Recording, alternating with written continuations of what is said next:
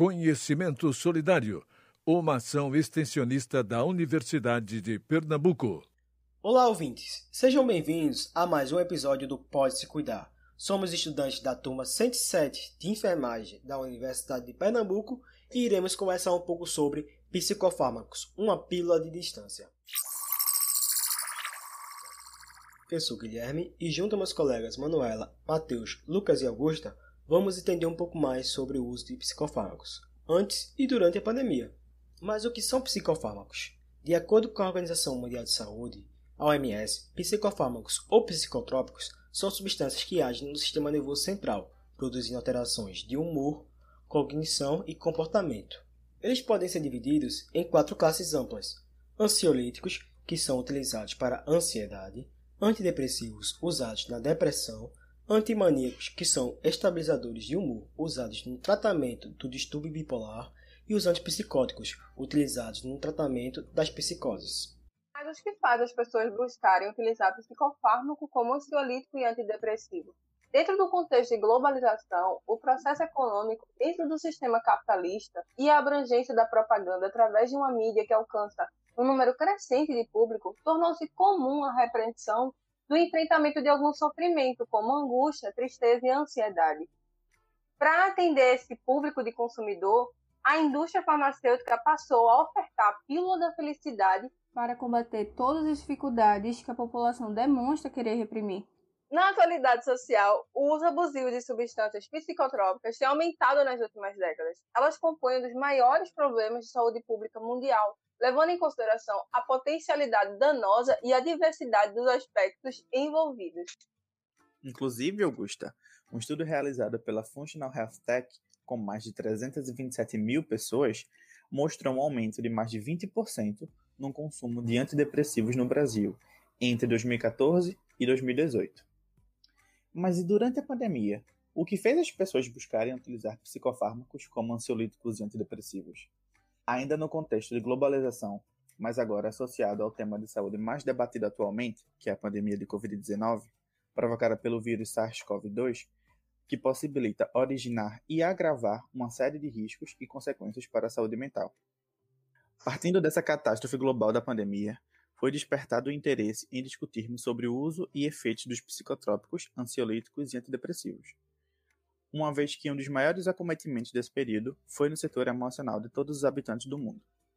Desse modo, foi notado também uma grande procura por medicamentos ansiolíticos e antidepressivos nas farmácias, assuntos na mídia e observado no convívio social. Além disso, gente, segundo o Conselho Federal de Farmácias, no Brasil, quase 100 milhões de caixas de medicamentos controlados foram vendidos em todo o ano de 2020, um saldo de 17% na comparação com os 12 meses anteriores. Então, falamos um pouco sobre o que são psicofármacos e o impacto deles no Brasil. Mas o que eles tratam exatamente? Bem, eles tratam de vários quadros clínicos, como transtorno de ansiedade, distúrbio bipolar, depressão, psicose e outros transtornos mentais. A gente vai explicar um pouquinho mais sobre a ansiedade e depressão, os quadros clínicos mais comuns e o que tiveram um aumento significativo na pandemia. O que é ansiedade? Segundo a Biblioteca Virtual em Saúde, a ansiedade é um fenômeno que ora nos beneficia e ora nos prejudica, dependendo das circunstâncias ou intensidade, podendo tornar-se patológica, isso é, prejudicial ao funcionamento do corpo e da mente. A ansiedade estimula o indivíduo a entrar em ação, porém, em excesso, faz exatamente o contrário. Ele impede as ações, os transtornos de ansiedade são doenças relacionadas ao funcionamento do corpo e às experiências de vida. Os medicamentos mais comuns para o tratamento de transtorno de ansiedade são os ansiolíticos. Existem diversas classes de medicamentos com ação ansiolítica. Os benzodiazepínicos são o principal grupo de ação ansiolítica. Quando a pessoa sofre de ansiedade patológica, é indicado o uso desse fármaco para tratar a irritabilidade, a insônia e ainda produzir um efeito relaxante muscular. Esses medicamentos potencializam um neurotransmissor chamado GABA. O GABA tem um efeito inibitório sobre o sistema nervoso central. Esse efeito inibitório, ele reduz o estado de ansiedade e agressividade. Atuam também em conseguir dormir e pelo tempo adequado. e que pode ser utilizado tanto para o estado agudo quanto para o crônico.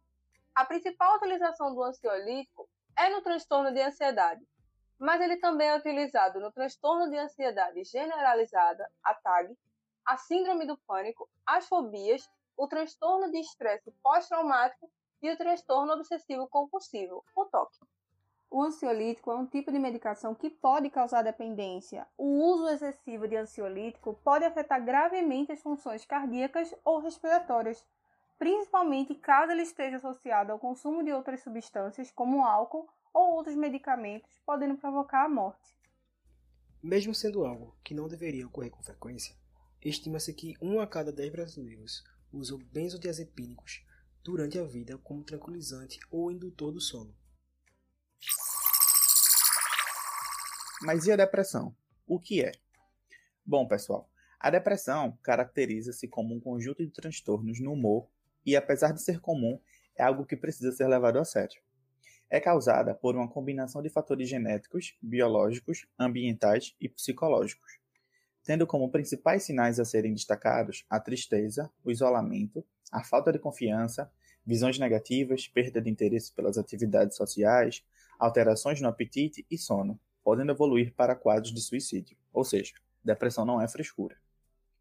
O medicamento mais comum para o tratamento de depressão são os antidepressivos. O transtorno depressivo trata-se da deficiência na quantidade ou na função da serotonina, noradrenalina e dopamina, que são neurotransmissores. Os antidepressivos atualmente disponíveis compreendem uma notável variedade de tipos químicos, porém, todos atualmente disponíveis aumentam a transmissão desses neurotransmissores por meio de vários mecanismos. Ou seja, estes fármacos aumentam a disponibilidade de neurotransmissores, como a serotonina, noradrenalina e dopamina, seja fornecendo uma dosagem de neurotransmissores por medicamento, impedindo a redução dos neurotransmissores que já estão no corpo, ou amplificando a ação dos que já estão no corpo. Contudo, por se tratar de medicações psicotrópicas, ou seja, que agem no sistema nervoso central, produzindo alterações de comportamento, humor e cognição, começou-se a observar que esses medicamentos geram dependência e que a sua suspensão e retirada é tão difícil quanto a de uma droga ilícita ou do álcool, e praticamente não há serviço especializado no mundo nesse tipo de desintoxicação, aponta o sanitarista Paulo Amarante, vice-presidente da Associação Brasileira de Saúde Coletiva, a Abrasco. Conforme a Classificação Internacional de Doenças, o CID-10, a dependência química por uso de psicotrópicos, por exemplo, caracteriza-se pela presença de um agrupamento de sintomas cognitivos, comportamentais e fisiológicos que indicam que o indivíduo continua utilizando uma substância, apesar dos graves problemas relacionados a ela. Em virtude de ser um problema bastante complexo, no qual estão envolvidas várias dimensões, deve-se entender essa dependência, principalmente se associada a psicofármacos, como uma doença biopsicossocial, em que os modelos de tratamento necessitam de procedimentos ecléticos, que incluam diversas estratégias de abordagem do problema, considerando elementos biológicos, psicológicos e sociais. Com isso, a gente vê que a dependência a psicofármacos é real e atinge todas as classes sociais, sendo um dos grandes problemas da atualidade, ameaçando os valores políticos, econômicos e sociais, Além disso, contribuem para o crescimento dos gastos com o tratamento médico e internação hospitalar, elevam os índices de acidente de trânsito, mortes prematuras e com enorme repercussão social e econômica para a sociedade contemporânea. Nesse sentido, é crescente a preocupação da população diante tal situação, principalmente devido à falta de políticas públicas de longo prazo para solucioná-la, somado ao aumento da demanda por serviços de tratamento. Com isso, finalizamos o nosso episódio de hoje. Mas fiquem ligados para os próximos episódios e nos sigam nas redes sociais para conteúdos novos. Obrigado a todos os ouvintes e até o próximo episódio.